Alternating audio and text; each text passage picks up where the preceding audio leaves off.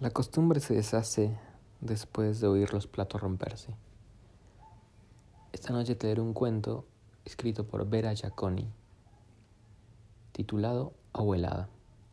Este cuento aparece en su libro Carne Viva, publicado por Eterna Cadencia. Y va como sigue. Había pasado toda la mañana en la cocina terminando tres tortas que debía entregar esa tarde. A su espalda, el televisor repetía las imágenes del atentado, siempre las mismas desde hacía dos horas. Amanda no prestaba atención a lo que estaban diciendo. Sus dos hijas, en cambio, tenían la vista fija en la pantalla. A veces Amanda las veía como si fueran dos cajitas de piel caliente y hubiera querido abrir la cabeza para saber en qué pensaban. Desde el divorcio, las chicas no mostraban interés por nada, salvo por la televisión y por la ropa. El televisor tenía que estar siempre encendido clavado en el canal 57, el canal de noticias de la televisión británica. Y cada mañana tenían que tener un conjunto de ropa limpia para ponerse, bombachas, medias, pantalones, camisetas y el delantal de la escuela. Todo tenía que oler como recién salido de lavarropas. No había necesitado pedirlo ni dijeron nada.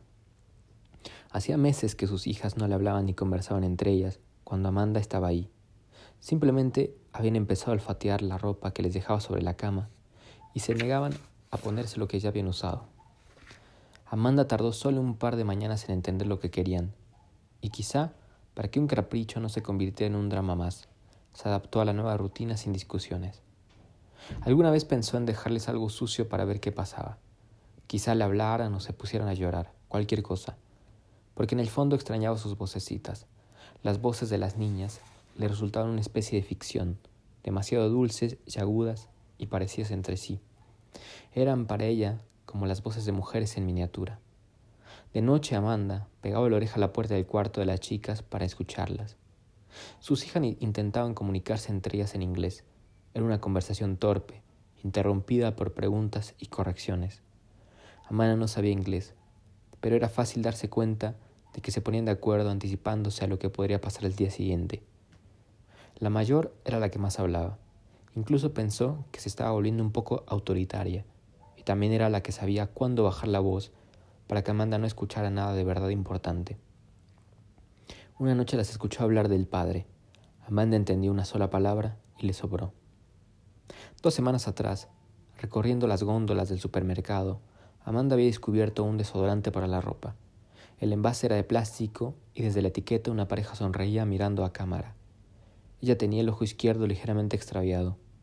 A esa hora sus hijas estaban en la escuela, a quince cuadras del supermercado. Pero Amanda miró a los costados como si temiera ser descubierta, probando el perfume en una esquina de su camisa. Olía suavicente para la ropa, un aroma dulce y artificial. A la mañana siguiente, antes de despertar a las chicas, roció con el perfume la ropa que habían usado el día anterior y la planchó para que perdiera la humedad y para que el olor no estuviera tan concentrado. Las chicas olfatearon cada prenda y se vistieron como si nada. Amanda sintió que el alivio se le instalaba en el estómago y preparó un buen desayuno. Luego pasó quince minutos peinándolas hasta que quedaron conformes. Cuando terminó, una trenza perfecta colgaba de la cabeza de cada una de sus hijas y hasta los hombros. Desde el balcón del cuarto piso las vio caminar rumbo a la escuela. Iban de la mano. La trenza de cada una se movía como un péndulo dos péndulos idénticos y sincronizados. Amanda imaginó que eran dos ratones a cuerda. Las chicas pararon a mitad de cuadra, intercambiando una mirada y se soltaron el pelo. Amanda le pareció que se reían. Hacía meses que tampoco las escuchaba reír. Cuando las tortas estuvieron listas, las guardó en sus cajas, protegiendo la decoración con unas tiras de cartón, y llamó a la clienta. No hacía falta que fuera personalmente, le dijo. Mandaría un remis a su casa para retirarlas. La clienta le daré un sobre al chofer con el cheque. Amanda lavó los últimos platos, se sacó el delantal y se sentó al lado de sus hijas, que seguían las imágenes del atentado. Por lo que pude entender, había estallado una bomba en un shopping de Londres. Todavía pasó ese sábado de la mañana, cuando los negocios estaban abarrotados de clientes. Hasta el momento contaban al menos 15 muertos y decenas de heridos. Las imágenes le llamaron la atención. Casi no había sangre, ni escombros, ni humo. Las cámaras Evidentemente no habían podido llegar hasta el shopping. los del informativo tenían que arreglarse con lo poco que se podía filmar a más de dos cuadras del atentado. Con los testimonios de los testigos, sobrevivientes y autoridades y con los pocos videos caseros que habían llegado al canal. Lo que pensó fue que a todo eso le faltaba realidad. Amanda lo dijo, pero sus hijas la miraron como si no la entendieran, como si fuera ella y no la conductora del noticiero la que hablaba en otro idioma. El timbre la hizo saltar de la silla. Era el remis. Amanda bajó con las dos primeras tortas y ya en la calle se quedó mirando al chofer del de azul. Era un hombre de unos cincuenta años, grueso y morocho de bigotes anchos. El ojo izquierdo le temblaba y el derecho brillaba con picardía infantil. El hombre abrió la puerta trasera del auto y señaló el asiento invitándola a subir. Son solo tortas, dijo Amanda. Tres tortas. El chofer sonrió. ¿Se pierde el paseo? dijo. ¿Cómo va a ser para que no se muevan? Si se llegan a caer es un desastre. Les ponemos cinturón de seguridad. Qué gracioso. Amanda apoyó las tortas en el techo del auto y fue a buscar la que faltaba. En el apartamento, la tele seguía encendida, pero sus hijas ya no estaban en la cocina. Llamó a la mayor por costumbre, porque no le gustaba que estuvieran fuera de su vista. No respondió. Volvió a la calle y descubrió que el chofer tenía resuelto el problema. Las dos primeras tortas estaban en el baúl del auto, un baúl tan impecable y perfumado que le recorcó el cajón de su ropa interior. Acomodadas en una bandeja de plástico, en la que iban a entrar las tres tortas sin tocarse, y protegiéndose unas a otras de los vaivenes del viaje. Sugerencia a la señora, dijo el chofer con una sonrisa. Piensa en todo. Bien. Cinco minutos más tarde, las tortas estaban en camino y Amanda volvió al departamento con el cheque en el bolsillo de su jean. Entonces descubrió que el televisor ya no estaba en la cocina. El silencio era incómodo.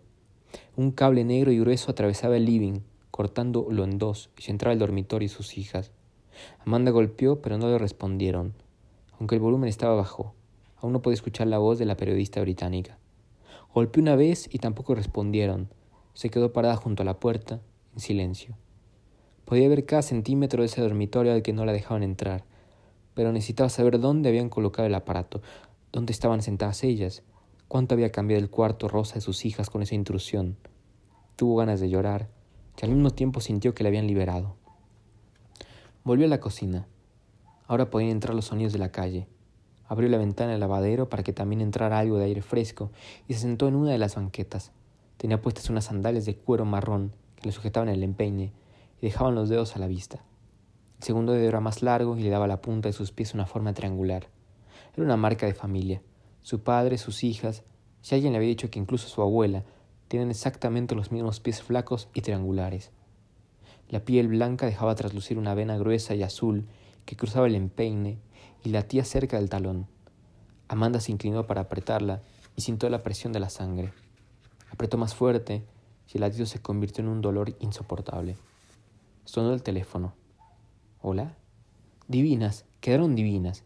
Y prepárate, porque si están como las otras, mis amigas se van a caer de espaldas. En una semana te llenas de trabajo. Ojalá. ¿El cheque estaba bien? Perfecto. Bueno, corazón, trabaja todo lo que quieras. Pero acordate que en tres meses es lo de Mariana y te quiero toda para mí. La semana que viene vamos a elegir el menú. Mejor le llevo el catálogo a su casa. Regio.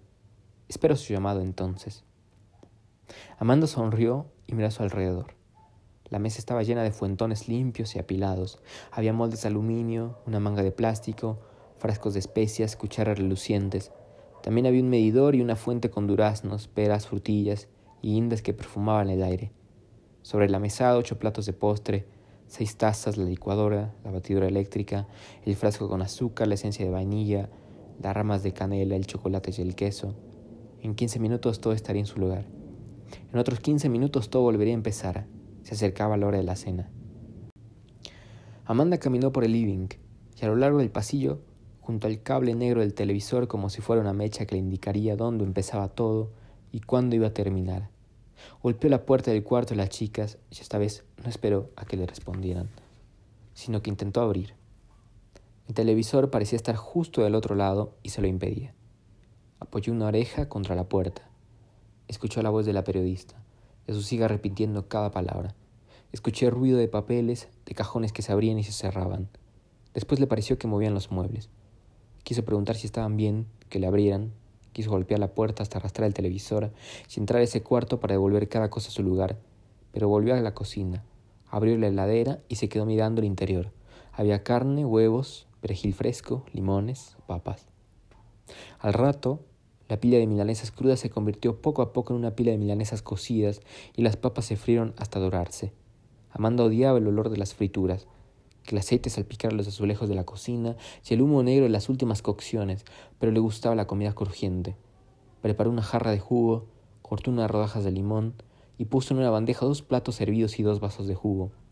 Dejó la bandeja junto a la puerta del cuarto de las chicas y volvió a la cocina para cenar sola. Al terminar, lavó todo y recién entonces volvió al pasillo. Allí estaban la bandeja y los dos platos vacíos. ¿Estaba rico? preguntó. No respondieron. Mañana es domingo. Podríamos ir al cine.